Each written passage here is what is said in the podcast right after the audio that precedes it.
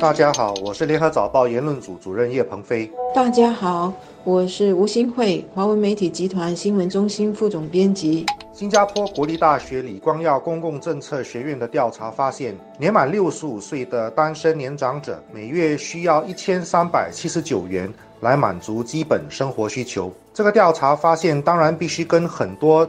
条件联系起来，全面的分析，不能够轻易就下结论。但我的看法是，这个每月一千三百七十九元的基本生活需求，有点类似其他社会所设定的贫穷线，也就是个人要维持生活的基本收入。但是我这里必须强调，这只是很粗略的类比。不能因此而做出太多其他的结论。新加坡人怎么定义什么是基本生活水平，什么是基本生活需要？几位本地大学学者进行的一项调查显示，要达到单身年长新加坡人所定义的基本生活水平，除了是基本的衣食住行需要外，还要有社交。进修、基本工作和保健方面的生活需要。换句话说，接受这个调查的六十五岁年长新加坡人认为，最基本的生活水平除了是物质上的需要之外，也要能满足精神上的基本数字生活。而这方面呢，有配偶的年长者每个月需要大约两千三百五十亿元；五十五岁到六十四岁的独居者则需要。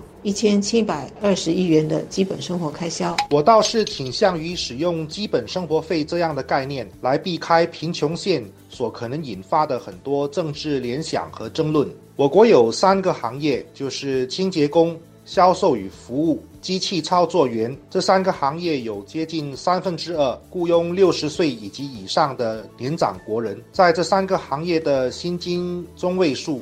是这个基本生活费的九十八仙到一百二十八仙。报告说，按照现有的安排，包括渐进式的加薪模式以及政府的就业入息补助计划，这些工作未必能满足国人年老时的基本需求。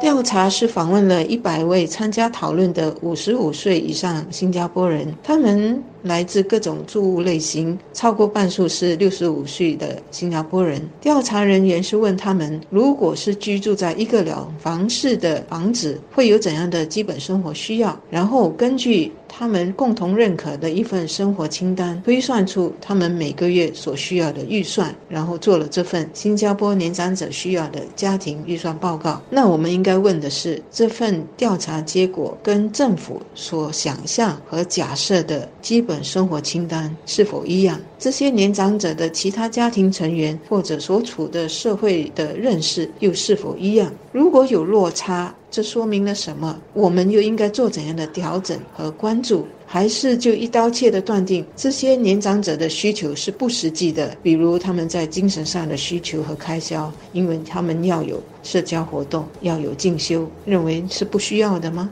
是不实际的吗？另一个我们要问的是，年长者所反映或定义的基本生活水平，跟他们的收入或经济条件又有怎样的落差？这些经济条件可以是包括个人的储蓄、家人给的补贴。还有他们的工资等等。根据目前的平均数，公积金每月入息不到八百元，也就是说，公积金终身入息计划可能也无法满足年长国人退休后的生活开销。调查还指出，这个基本生活费是假设人们身体健康，如果年老体衰、患上疾病，每个月一千三百七十九元就没有办法应付额外的医疗开销了。这份新加坡年长者需要的家庭预算报告的调查也许并不完整，因为调查并没有考虑了年长者患慢性病的开销需要。而我们知道，有不少年长者是患有慢性病的。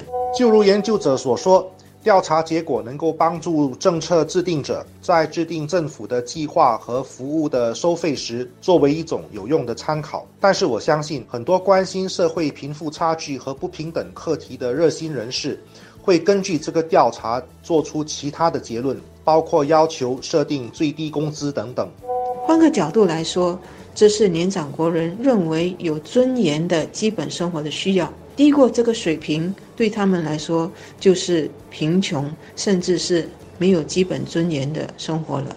我们应该要正视年长国人的生活期望，除了经济上的，更不能漠视他们在精神上、心理上的空虚和贫穷线在哪里。如果不能满足，又能给他们有怎样的替代安排，维护年长者的基本尊严？我们是有必要多认识，从政府、家庭到社会做必要的规划和调整，让更多人有健康、独立和温馨的老年。